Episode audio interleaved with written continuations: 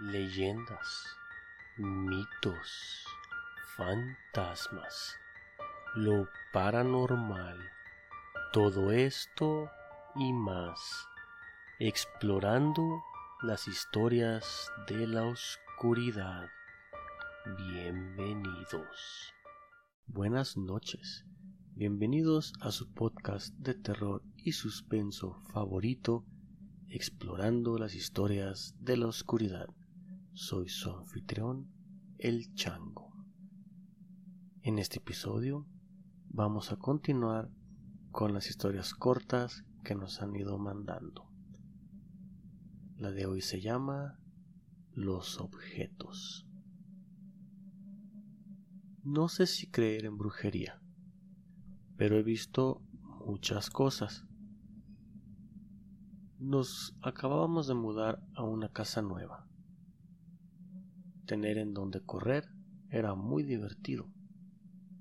Mi hermana y yo crecimos jugando con los vecinos de los departamentos donde vivíamos, pero ahora solo éramos ella y yo. La casa tiene un baño hasta el fondo. Eso me gusta, porque no me gusta que la gente escuche cada vez que entro. Un día me dirigí hacia el baño y de pronto vi una figura oscura flotando en una de las esquinas. Era como del tamaño de un gato grande y estaba viendo justo hacia mí. Tenía la forma como de una chamarra, con los brazos dirigidos hacia adelante. De pronto se me olvidó que tenía que hacer del baño y corrí hacia la puerta de la casa. Lo que en su momento sentí que era una distancia enorme, la más grande que había corrido en toda mi vida. Corrí tan rápido hacia la puerta que me resbalé en el tapete que decía bienvenidos. Lo acabamos de comprar y era la primera vez que teníamos uno de esos. Mientras me levantaba todo dolorido, escuché cómo se caían varias cosas adentro de la casa. Creo que mis papás estaban en el patio trasero, ya que llegaron corriendo por un lado de la casa hacia el frente. Preguntaron si estaba bien. Les dije que sí. Mi hermana estaba en su habitación. Ella dijo que no escuchó nada. Yo era un niño muy callado. No me gustaba que se burlaran de mí. No quería decirle a mi papá sobre lo que vi en el baño, pero le dije de todos modos. Me tomó muy en serio. Fue al baño a investigar y fue ahí cuando se dio cuenta que el espejo del botiquín se había caído. Claro, haciendo mucho ruido, se rompió el cristal. Junto con él, un vaso de cepillo dental y otras cosas que estaban sobre el mueble de lavamanos. Me preguntó si yo los tiré. Le dije que no. Tiene una mirada muy seria, lo cual me preocupó bastante. Me pidió que saliera con él mientras caminaba hacia la puerta. Yo obedecí y lo seguí. Junto a la entrada lateral había algo que parecía un globo rojo en el suelo. Me preguntó si sabía lo que era. Le dije que no.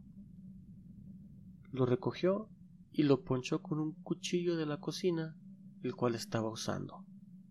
Parecía una, una pelota para hacer malabares y se veía muy ligera. Nunca me, me atreví a tocar esa cosa. Dijo que la había pisado poco antes y quería saber de dónde había salido. Se me hizo raro que se obsesionara tanto con esa pelota pero no le dije nada. De pronto fue al coche y regresó con un encendedor.